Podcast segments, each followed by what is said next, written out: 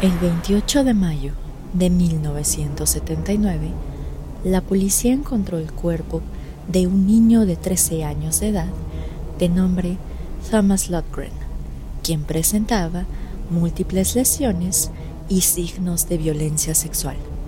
Este macabro descubrimiento, junto a otros más, conllevaría a que la policía de California confirmara sus peores sospechas tenían un asesino serial suelto. Mis estimados, muy buenas noches. Les habla Señor Oscuro y hoy hablaremos de la primera parte de William Bunning, el asesino de la autopista.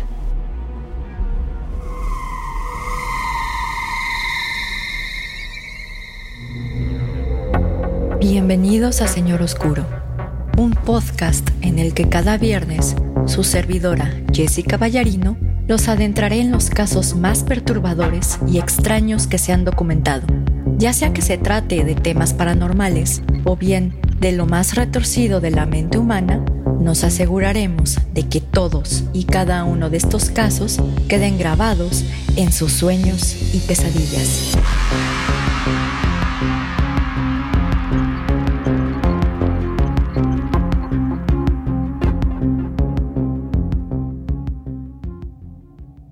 Mis estimados amigos ferales y críptidos domesticados.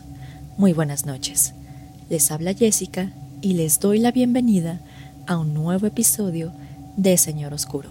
Antes de empezar con el episodio de hoy, tengo que dar un aviso legal, ya que el contenido del mismo puede ser sensible para algunas personas, ya que hablaremos de violación, abuso sexual infantil y homicidio por lo que se recomienda discreción. Asimismo, el contenido de este episodio no representa algún tipo de admiración hacia William Bunning o sus actos, por lo que la información que se exponga en este episodio no puede ser considerada como apología del delito. Este viernes les tenemos el caso de un asesino serial poco conocido, cuyas víctimas eran niños o jóvenes de 12 a 19 años de edad, que hacían autostop, iban a la escuela o bien se dedicaban a la prostitución. A pesar de que William Bunning no es tan famoso como Ted Bundy o John Wayne Gacy, sus crímenes hablan por sí mismos, ya que se le atribuyeron los homicidios de 14 niños y jóvenes, aunque se sospecha que en la realidad la cifra real de víctimas asciende a 44 personas. Pero esto lo veremos más adelante. Para quien esté escuchando este episodio a través de alguna plataforma o aplicación para escuchar podcast, les aviso que dejaré algunas fotos de este caso en el video que se suba a YouTube, así como en la página de Instagram de Señor Oscuro. Ahora bien, y como siempre, es tiempo de conocer un poco más de la trágica infancia del protagonista de nuestra historia. William George Bunning nació el 8 de enero de 1947 en Connecticut, en el seno de una familia compuesta por su padre de nombre Robert, su madre de nombre Alice y sus dos hermanos de nombres Robert Jr. y Paul, siendo William el hijo de en medio. Desde un inicio, la infancia de Bunning estuvo sumergida en la tragedia, pues su padre, además de ser veterano de la Segunda Guerra Mundial, era alcohólico, violento y adicto a las apuestas. Inclusive se cuenta que en una ocasión perdió la casa de la familia. Como ustedes se podrán imaginar, los abusos físicos de Robert no solo eran contra su esposa, sino también golpeaba violentamente a sus tres hijos. La situación por la que pasaba la familia Bunning también afectó a Alice, haciendo que ella cayera en el alcoholismo. Esto causó que sus tres hijos fueran descuidados en más de una ocasión, por lo que no era poco común que sus vecinos se apiadaran de los tres niños y los alimentaban o les regalaban ropa para que se vistieran. En otras ocasiones, los niños Bonin se quedaban bajo el cuidado de su abuelo materno, un violador infantil convicto que abusó sexualmente de Alice cuando ella era una niña y que por consiguiente abusó sexualmente de sus tres nietos en más de una ocasión. En 1953, cuando Bonin apenas tenía seis años, su madre lo envió junto con sus hermanos a un orfanato, con la finalidad de salvarlos de los impulsos violentos de su esposo. Sin embargo, esta decisión no sería la mejor de todas, ya que este orfanato se caracterizaba por la serie de castigos severos que los custodios infligían a los niños a la menor provocación. Estos castigos incluían golpearlos hasta que sangraran, ahogarlos parcialmente en tinas o lavabos llenos de agua fría y colocarlos en diversas posiciones de estrés. Aunado a los diversos castigos físicos infligidos en este orfanato, Bonin también fue abusado sexualmente por los demás niños que se encontraban viviendo ahí. En una entrevista posterior, Bonin manifestó que algunas veces accedía a tener relaciones sexuales con los demás, pero pedía como condición que antes le ataran las manos a la espalda. Bonin permaneció en este orfanato por aproximadamente tres años, cuando en 1956 su madre regresó por él y sus hermanos, llevándolos a vivir al pueblo de Mansfield, en Connecticut.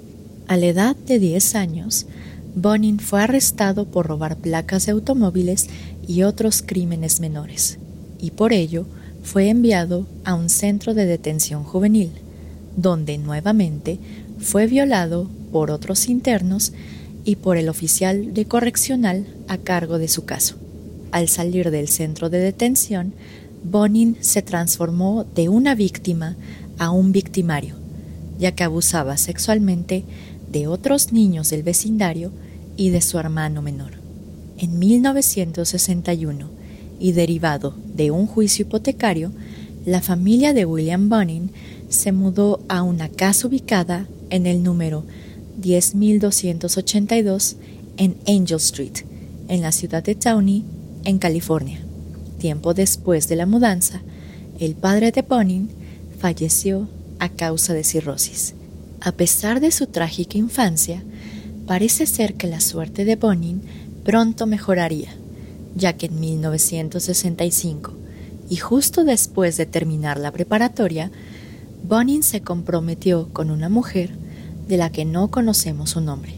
Sin embargo, este compromiso no fue tanto por decisión de Bonin, sino que fue por insistencia de su madre Alice, ya que ella creía que este matrimonio sofocaría las tendencias homosexuales de su hijo. Poco después de su compromiso, Bonin se enlistó en la Fuerza Aérea estadounidense y participó en la Guerra de Vietnam en la duocentésima quinta unidad de helicópteros de apoyo de asalto, en la que registró más de 700 horas de combate y patrullaje. En una ocasión, mientras estaba bajo fuego enemigo, Bonin arriesgó su propia vida para salvar a un compañero aviador herido, ganándose así una medalla de la galantería. A pesar de que Bonin fue homenajeado con bombo y platillo por este acto heroico, las acciones de Bonin en el ejército no fueron tan buenas, ya que después se descubrió que violó a dos soldados a punta de pistola durante la operación militar denominada Ofensiva del Tet. Después de tres años de servicio en el ejército, William Bonin recibió una baja honorable en el mes de octubre de 1968. Al regresar de la guerra, Bonin se enteró que su prometida se había casado con alguien más, por lo que regresó con su madre a la casa ubicada en el número 10282 en Angel Street. Sin embargo, su vida después de Vietnam no sería para nada pacífica, ya que entre los meses de noviembre de 1968 y enero de 1969, Bonin violó y abusó sexualmente de cinco menores de entre 12 a 18 años de edad. Estos menores comparecieron ante un juez y revelaron que Bonin los había secuestrado, esposado, sometido y abusado de ellos. Dos de estos menores declararon ante el juez que Bonin los lastimó al ejercer presión en sus testículos, siendo que esta cuestión o esta tortura se repetiría en sus futuras víctimas. Derivado de lo anterior, Bonin se declaró culpable de tres cargos de secuestro, cuatro cargos de sodomía, un cargo de cópula oral forzada y un cargo de abuso de menores, por lo que fue internado en el Hospital Estatal de Atascadero, al considerarlo un delincuente sexual con trastornos mentales, pero susceptible de tratamiento. En dicho nosocomio, los psiquiatras descubrieron que Bonin tenía un coeficiente intelectual de 121 puntos, es decir, por encima del promedio. Aunado a ello, los psiquiatras descubrieron que Bonin no solo padecía de trastorno bipolar, sino además descubrieron que tenía un daño en la corteza prefrontal de su cerebro, lo que probablemente reducía su habilidad para contener sus impulsos violentos. Por otro lado, los doctores descubrieron que el cuerpo de Bonin presentaba diversas cicatrices en su cabeza y en los glúteos, producto de los abusos físicos y sexuales que sufrió en el centro de detención juvenil, aunque el mismo Bonin manifestó que no tenía memoria de haber sufrido este tipo de abusos. Bonin permaneció en este hospital psiquiátrico hasta 1971, año en el que fue declarado como no susceptible de tratamiento, puesto que no dejaba de abusar sexualmente a los demás pacientes. En este mismo año, Bonin fue enviado a prisión y permaneció ahí tres años más. Posteriormente, el 11 de junio de 1974, Bonin fue liberado ya que en palabras de los doctores, y cito, Bonin ya no representaba un peligro para la salud y la seguridad de los demás. Sin embargo, los doctores se apresuraron con estas conclusiones, ya que el 8 de septiembre de 1974, William Bonin volvió a atacar, siendo su víctima un joven de 14 años de nombre David Allen McVicker, quien se encontraba haciendo auto-stop para que lo llevaran a Huntington Beach. Al observar al menor, Bonin le ofreció llevarlo directamente a casa de sus padres, por lo que David aceptó la oferta.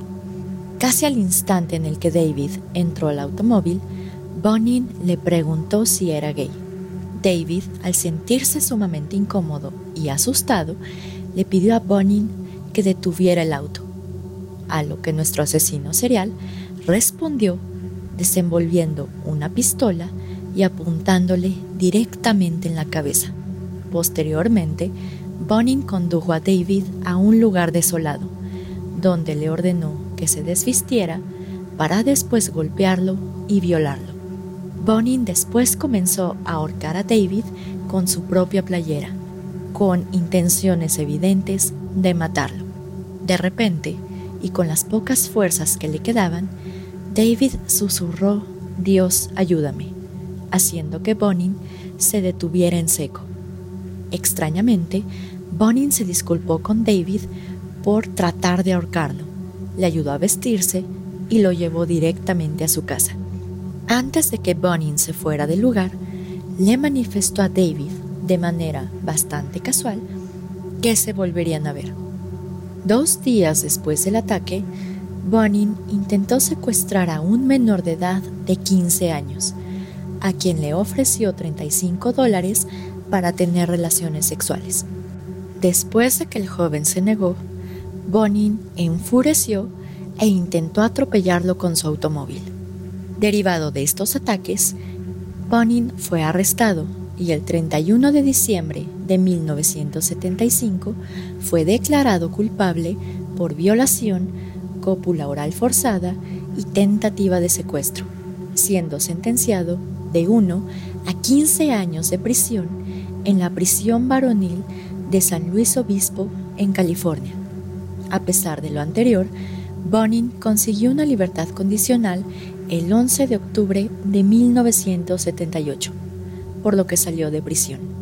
Al salir, se mudó a un complejo de departamentos en Downey, aproximadamente a un kilómetro y medio de la casa de su madre, y encontró un trabajo como chofer de camiones para una empresa de reparto de Montebello llamada Dependable Drive Away. Por otro lado, Bonin se hizo de una cierta reputación entre los adolescentes del lugar, ya que lo llegaron a conocer como un hombre sociable que les compraba alcohol y permitía que se relacionaran en su departamento. Tiempo después de mudarse, Bonin comenzó a relacionarse con un vecino de 43 años de nombre Everett Fraser, quien hacía fiestas de manera regular en su departamento. Gracias a estas fiestas, Bonin conoció a quienes después serían sus cómplices en los asesinatos. Un joven de 21 años de nombre Vernon Robert Butts, un trabajador de una fábrica de porcelana que tenía fascinación por el ocultismo, así como un adolescente de 18 años de nombre Gregory Matthew Miley, quien era un nativo de Texas con un coeficiente intelectual de 56 puntos. En una entrevista posterior, Vernon Butts manifestó que estaba fascinado y aterrorizado de Bonin, aunque admitió libremente que disfrutaba mucho ver cómo abusaba y torturaba a sus víctimas. Al tener el apoyo y la ayuda de estos dos cómplices, Bonin adquirió una van de color verde olivo de la marca Ford Ecoline, que es el automóvil estereotipo de los secuestradores, y la modificó para remover todas las manijas internas de las puertas traseras y del lado del pasajero, evitando así que la víctima escapase. Asimismo, Bonin guardó cuerdas, cuchillos, herramientas domésticas y otros instrumentos en su vehículo para facilitar la tortura de sus víctimas. Y desafortunadamente para sus víctimas, Bonin pronto estaba a convertirse de un violador a un asesino. El primer asesinato que marcó la carrera de Bonin como asesino serial ocurrió el 28 de mayo de 1979. Su víctima fue un joven de 13 años de nombre Thomas Glenn Lotgren, quien fue visto por última vez mientras salía de casa de sus padres en Reseda, aproximadamente a las 10.50 de la mañana. El cuerpo de Thomas fue encontrado en la tarde de este mismo día en Augura, vestido solamente con una playera, sus calcetines y sus zapatos. La necropsia correspondiente reveló que Thomas Lotgren fue torturado antes de morir, ya que su garganta había sido cortada, aunado a que fue apuñalado en diversas partes de su cuerpo. Asimismo, la necropsia reveló que Lotgren recibió múltiples golpes en la cara y en la cabeza, lo que ocasionó distintas fracturas en el cráneo. Esta necropsia también reveló que Thomas fue castrado y fue estrangulado hasta la muerte.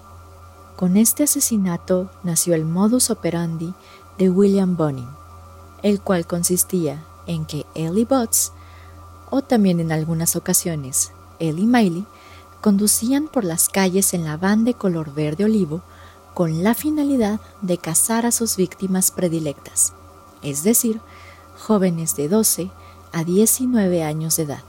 Una vez que las víctimas subían a la van por engaños o por medio de la violencia, Bonin les ataba los pies y las manos, los desnudaba y después los violaba y los torturaba. Usualmente las torturas consistían en golpes en la cabeza, el cuerpo y los genitales de las víctimas. Para este momento, y a pesar de los golpes y las torturas infligidas, Usualmente las víctimas no morían, pero ahí Bonin entraba y terminaba con sus vidas al estrangularlos con sus propias ropas, para después botar los cadáveres en la autopista como si fueran basura. A mediados de 1979 y después de su primer asesinato, Bonin fue arrestado por abusar sexualmente de un joven de 17 años en la comunidad de Dana Point. A pesar de que con este ataque Bonin violó su libertad condicional y por consecuencia regresaría a prisión, un error administrativo lo liberaría de vuelta en las calles. Desafortunadamente, este incidente avivó los impulsos violentos de Bonin y con ello decidió que ya no dejaría testigos de por medio. El segundo homicidio confirmado de Bonin ocurrió el 4 de agosto de 1979, cuando junto con Botts secuestraron a un joven de 17 años de nombre Mark Shelton, mientras se encontraba caminando hacia unos cines ubicados en la ruta estatal de California 39.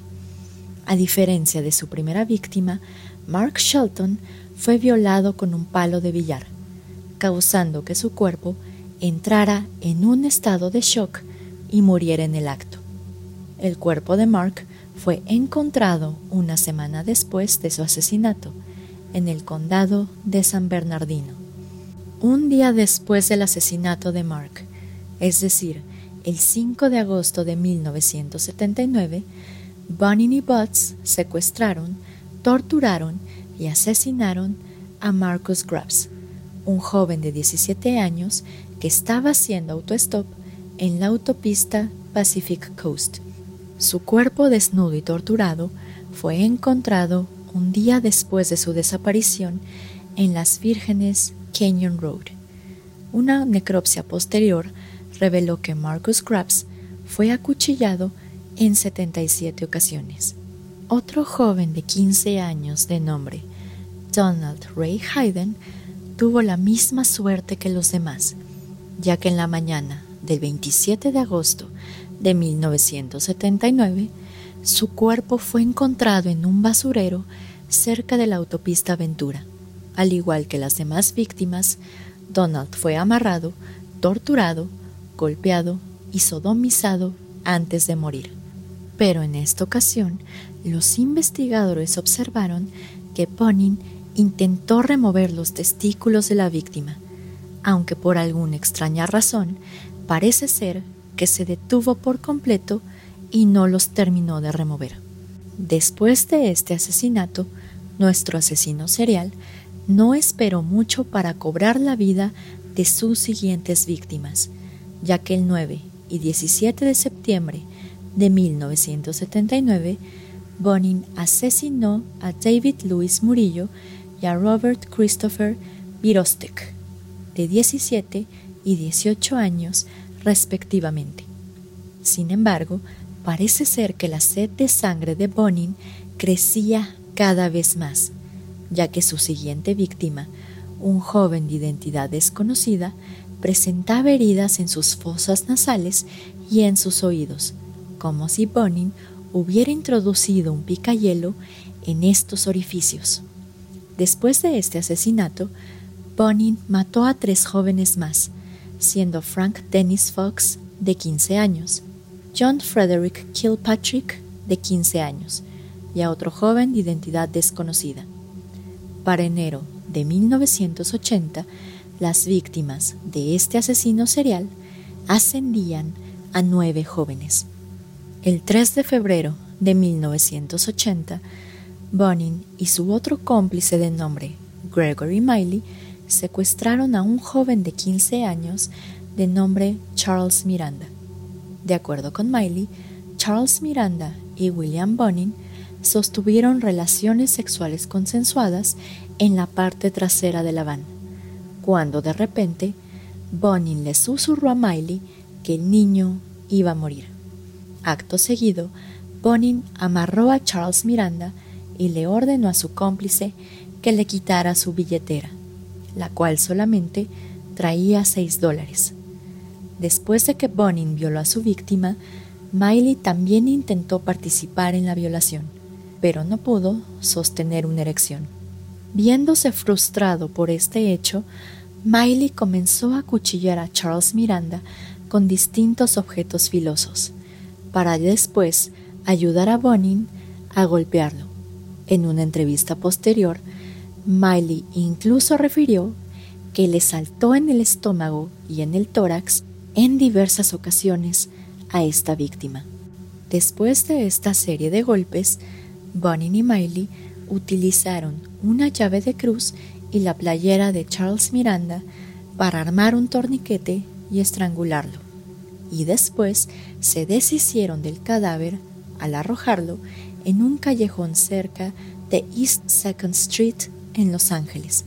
Después de este asesinato, Bonin le manifestó a Miley que se quedó con ganas de más, por lo que ambos condujeron a Huntington Beach, donde secuestraron, violaron y asesinaron a James McCabe, de 12 años de edad, siendo hasta el momento su víctima más joven. Ahora bien, y a pesar del rastro de cuerpos que Bonin dejaba a su paso, a pesar de que asesinaba a diestra y siniestra, hasta el momento la policía aún no se atrevía a revelar a la población que se estaban enfrentando a un asesino serial. En primer término, las víctimas de Bonin fueron encontradas en lugares bastante variados y lejanos unos de los otros, por lo que parece ser que la policía aún no hacía esta conexión entre todas las víctimas. En segundo término, los perjuicios existentes de la época contra la homosexualidad no permitieron a los policías investigar más a fondo los cadáveres encontrados, ya que para ellos era normal que los homosexuales tuvieran relaciones sexuales en las que experimentaban con asfixia. Así, y de acuerdo con la mente de los policías de esa época, parecía ser que todas las personas que encontraron estranguladas realmente eran homosexuales que tenían prácticas sexuales un poco arriesgadas. Entonces, ¿Qué fue lo que finalmente puso a William Bonin en el ojo de la policía? ¿Cómo fue atrapado? Todas estas preguntas se resolverán en la segunda parte de William Bonin, el asesino de la autopista. Así que, mis estimados amigos ferales y críptidos domesticados, con esto doy por finalizado el episodio de hoy. Ya saben que los saludos se quedan al final y lo único que me queda decirles y desearles es que tengan una muy bonita semana. Y bueno, nos vemos el próximo viernes en la segunda parte de William Bonin. Señor Oscuro se despide por el momento. Muy buenas noches.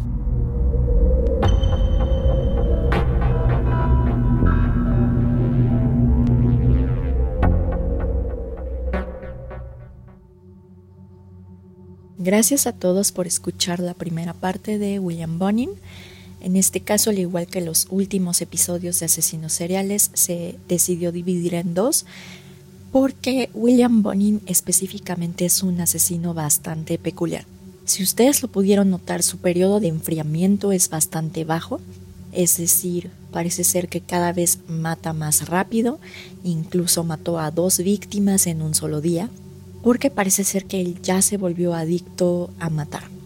Además de todo lo que manifestamos anteriormente, el caso de William Bonin fue bastante peculiar y curioso para los perfiladores del FBI, ya que se los voy adelantando, usualmente es raro encontrar a un asesino serial que tenga cómplices, ya que usualmente cuando esto ocurre, existe una especie de relación de suprasubordinación entre ellos, pero parece ser que hasta el momento, pues Bonin, Bots y Miley tienen como roles iguales.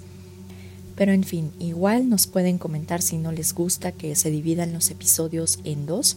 Yo lo intento hacer para abarcar la mayor cantidad de información posible y los mayores detalles, pero si no les gusta nos pueden comentar y pues consideraremos hacer un solo episodio, pero sí tendríamos que omitir varios detalles.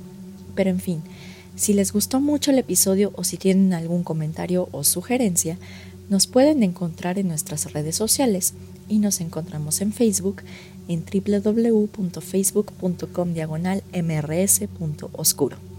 En Instagram bajo el nombre de usuario arroba colectivo.cr.oscuro o bien en la página web www.instagram.com diagonal colectivo.sr.oscuro.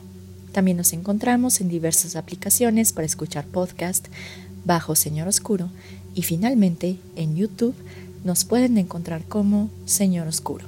De todas maneras, todos los links de nuestras redes sociales siempre los ponemos en la descripción de los episodios. Pero en fin, como siempre, ya vamos directo a los saludos.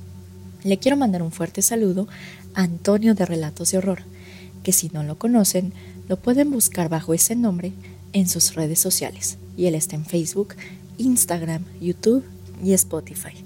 También, como siempre, le quiero mandar un fuerte saludo a Rodrigo y Sócrates del equipo de Carol Sound, ya que las últimas semanas han sido muy pacientes conmigo porque ya el trabajo me está devorando y tengo que hacer cosas de adulto y responsabilidades de adulto.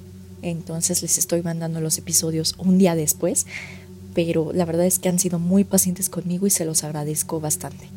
Ahora en YouTube le quiero mandar un fuerte saludo a Demir Cortés, Jorge Altamirano, Daniel Córdoba, Aye Bella y a su alter ego Costuritas Económicas.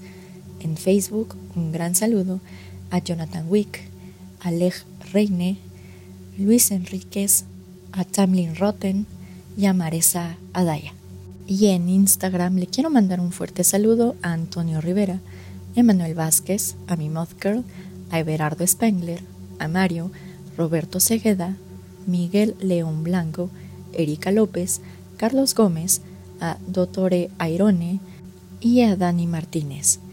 Y ya saben que mi más grande saludo va para todos ustedes que están detrás apoyando el proyecto de Señor Oscuro, ya que gracias a ustedes ya llegamos a los mil suscriptores en YouTube. Y creo que esto no lo había comentado, creo que sí, la verdad es que no recuerdo. Nunca imaginé que Señor Oscuro llegara tanto, sobre todo porque este podcast empezó como un ocio de pandemia y ya llegamos bastante lejos. Entonces ya saben que mi más eterno agradecimiento va para todos ustedes que están detrás de la comunidad de Señor Oscuro y que pertenecen a ella, ya que sin ustedes esto no sería posible. Pero en fin, mis estimados, como tal, ya llegamos al final del episodio de hoy. Como siempre espero les haya gustado, así que solo me queda despedirme, desearles que tengan una muy bonita semana, por favor síganse cuidando porque a pesar de que este tema del podcast ya lleva un año ya, y sobre todo porque fue un ocio de la pandemia, pues seguimos en ella. Entonces, quién sabe cuándo va a terminar. Afortunadamente ya hay vacunas, pero por favor espero que no se enfermen, ya que si se enferman, pues no podrían escucharnos, o tal vez sí, no lo sé, pero mejor no se enfermen. En fin, ya saben que nos vemos el próximo viernes en la segunda parte de William Bunning, el asesino de la autopista. Señor Oscuro se despide por el momento. Muy buenas noches.